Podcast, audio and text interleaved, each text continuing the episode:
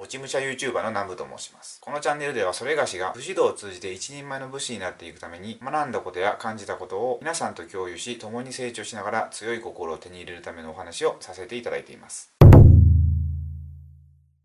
今回は西郷隆盛に学ぶ不安や恐怖から抜け出す方法についてお話をさせていただきたいと思います。前なんですけど大河で西郷どんってやってたと思うんですけどまああれ僕見てなかったんですよね。なんでまあ西郷隆盛とかまああんまり知らなかったんですけど最近ニトビなどのあの武士道をちょっと読んでたら、まあ、西郷隆盛のこの言葉みたいなのが出てきたんですよ。でそれ読んでたらすごい良かったんで、まあ、ちょっと紹介させていただきたいなと思うんですけど、まあ、これってねすごい僕最近よく使ってるんですよ。使ってるってその僕の心の中ですごい使っててでこれ有名なんで、まあ、結構ご存存知の方多いと思うんですけど、まあ、何の言葉かっていうと「人を相手とせず天を相手とせよ」天を相手にして己を尽くして人を咎めず我が誠の足らざるを尋ぬべし。って言葉でで今回僕がすごいお話ししたいのがこの前半のとこで、えー、人を相手とせず天を相手とせよってとこなんですよ。でこの言葉ねなんかすごい使えるなと思ってもうなんかちょっと僕がバットになったらよく使ってるんですけど最近一番この言葉が役に立ったのがこの YouTube を撮る時なんですよ。YouTube を取り出してこれ今3ヶ月ぐらいですかね。まあ、大体経ったんですけど YouTube を取り出す前ってその YouTube に自分の動画をアップさせるってめちゃめちゃ怖かったんですよ。もうすっごい恐怖に襲われたんですよね。動画投稿を始める前は、まあ、ブログとかなんか Twitter とかはちょっとはしてたんですよ。なんで、まあ、こう情報発信っていうのは、まあ、してたんですよね。ある程度は。なんですけど、まあ、文章で書くってそんなリスクないじゃないですか。まあ、ちょっとなんかなんかすごいたまになんかアンチのコメント来るぐらいで何も別にないんですよね。ただ自分の思いをこう文に載せて世に出してるみたいな。世に出してるって言ってもそんな多くの方も見ないし、まあ、リスクは僕の中ではなかったんですよ。でもやっぱ YouTube ってなるとこう動画を撮って、まあ、自分のこう姿とかこの言葉とか僕の表情とかこの手振り身振りとか、まあ、全てがま出るわけじゃないですか。だからこれをこの世の中にこう出したら一体何を言われるんだろうっていうのはすごい怖かったんですよね。すごいなんかアンチコメント来るんじゃないかとかなんか家族がどうなるのかとかわけのわからんちょっと恐怖に襲われたりあと単純に恥ずかしいっていう。こう自分の思いをこう熱く語ってそれを全然知らないこう不特定多数の人に見られるっていうその恐怖ですよ、まあ、恥ずかしさですよ。そういうものとすごい戦ってたんですね、まあ、自分の中で。でそうやってすごい戦ってる時に役に立ったのがこの西郷隆盛の言葉なんですよ。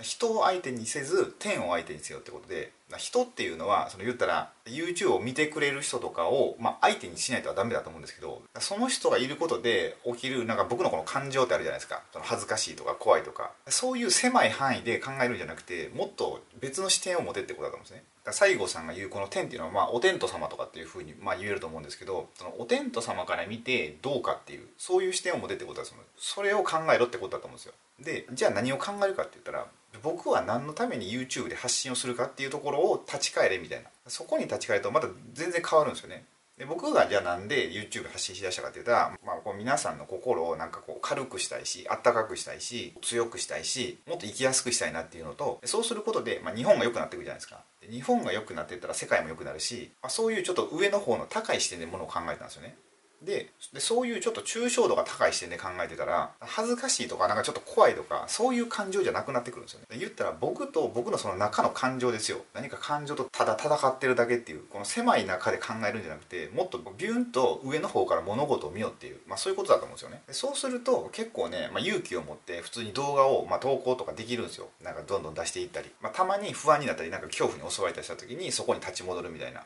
あ、そんな感じにしていくとなんかね例えばアンチコメントがやっぱ入るんですよね。たまに。アンチコメントが入ったりやっぱこのグッドボタンばかりだけじゃなくてこのバッドボタンみたいなのも押されるわけですよ。でそうするとやっぱちょっとへこむんですけど、まあ、でもどう考えていったらいいかっていうとそれだけ僕の影響力がま広くなってきたのかなって思ったんですよ。だって誰にも見られなかったら、まあ、グッドボタンもバッドボタンもアンチコメントも入らないわけじゃないですか。でしかもなんかアンチコメントとかって結構良かったりするんですよね。なんか自分のその気づいてないとこに気づけたりとかなんか学びになったりする時もあるしあと今までのこう人生の経験でだから自分のことを悪く思う人ってちょっと変えればすごい味方になってくれたりするんですよ。ドラゴンボールって言ったらそのベジータがめっちゃ強い敵やったのがもうピッとこう仲間になっててもらえるみたいな。まちょっと例えがおかしいかもしれないですけど、まあ、それで急にこう狂って変える時があるんですよ。それっていうのが何が起こってるかというと僕の中ではなんかねちょっとした誤解とかが一つの言葉のニュアンスとかでなんか向こうがすごい悪いふうに受け取ってしまってでそれで向こうが僕のことをすごい悪く思ってしまうみたいな、まあ、それなんで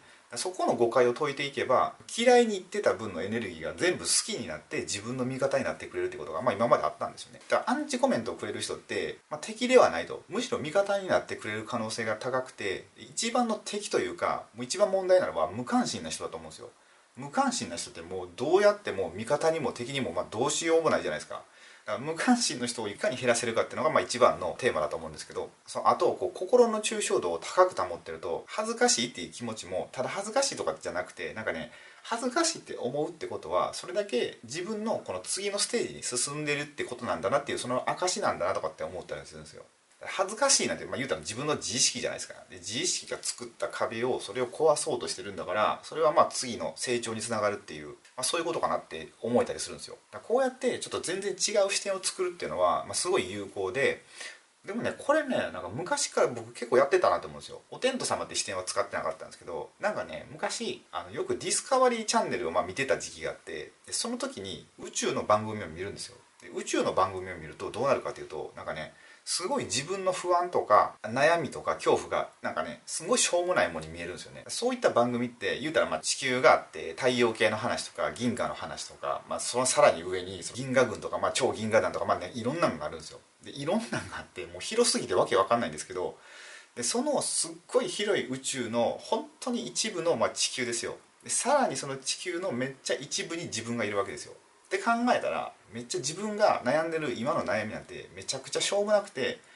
悩んでる価値ないわとかって思うんですよ。だからね意外とそういう宇宙の番組見るのもまあおすすめかなと思います。そういえば前に映画の「トゥルーマンショー」をネタに、まあ、同じような動画を確か撮ってたと思います。その動画確かね人生でなんか迷ってる時の決断方法みたいななんかなんかそういうタイトルで多分撮ったと思うんですけどその動画っていうのがトゥルーマンショー見てない方のためにちょっとだけお話しすると、まあ、どういう映画かっていうと、まあ、ジム・キャリーが主人公なんですけどジム・キャリーは普通に生活してるんですよ。ある島で。で生活してるんですけどその生活は全て全世界何百カ国の人にリアリティ番組として見られてるんですよね。至る所にカメラがつけてあって生まれた時からずっとまあ世界中で放映されてるんですよ。そういう映画なんですけどその映画のもし自分が主人公だったとしたら、まあ、何か起こった時にどういった決断をするかっていうお話をしたんですよね。で自分の人生を面白くするには大体決断として、ま、2つ道があったら大体自分が怖い方に行った方がなんか人生って面白くなるじゃないですか。こう客観的に見たら。そういうことが伝えたかったんですよ。だから全世界の人がまあ自分の人生を見てるとしてで99%の人がそっちはまあ自分だったら選択したいなっていう方をじゃあ自分が選択したらそめっちゃかっこいいじゃないですか。めっちゃかっこいいしその選択がこう美しければ美しいほどなんかすごいみんなの心を動かすと思うんですよ、まあ、そんな感じでこの西郷さんの言葉も宇宙の話もトゥルーマンショーの話も、まあ、全部自分とその事象だけじゃなくて全然違う第三の目を持つと。そうすると不安とか悩みっていうのはちょっと薄らいで面白い選択ができて人生でなんかありえない方に転がっていくんじゃないかなって思います。って言っても、まあ、僕も結構この第三の目は一応持とうとしてるんですけど何か感情的になるとやっぱギュンってこう抽象度が低くなってなんか感情に飲まれちゃうんですよ。それは常に注意してるんですけど、まあ、ここは日々精進ということで。ま、僕も頑張るんで皆さんも一緒にやっていっていただければなと思います。というわけで今回の動画は西郷隆盛の言葉を使ったりまあいろいろ宇宙とか映画の話とかいろいろさせてもらったんですけどまた今後も自分の人生がこう美しくなるようなそういう生き方にできるような方法とかの動画とかもアップしていくのでよろしければチャンネル登録をお願いいたします。あと今回の動画でまたご意見やご感想がありましたらコメント欄へお願いいたします。それでは最後までご視聴いただきありがとうございました。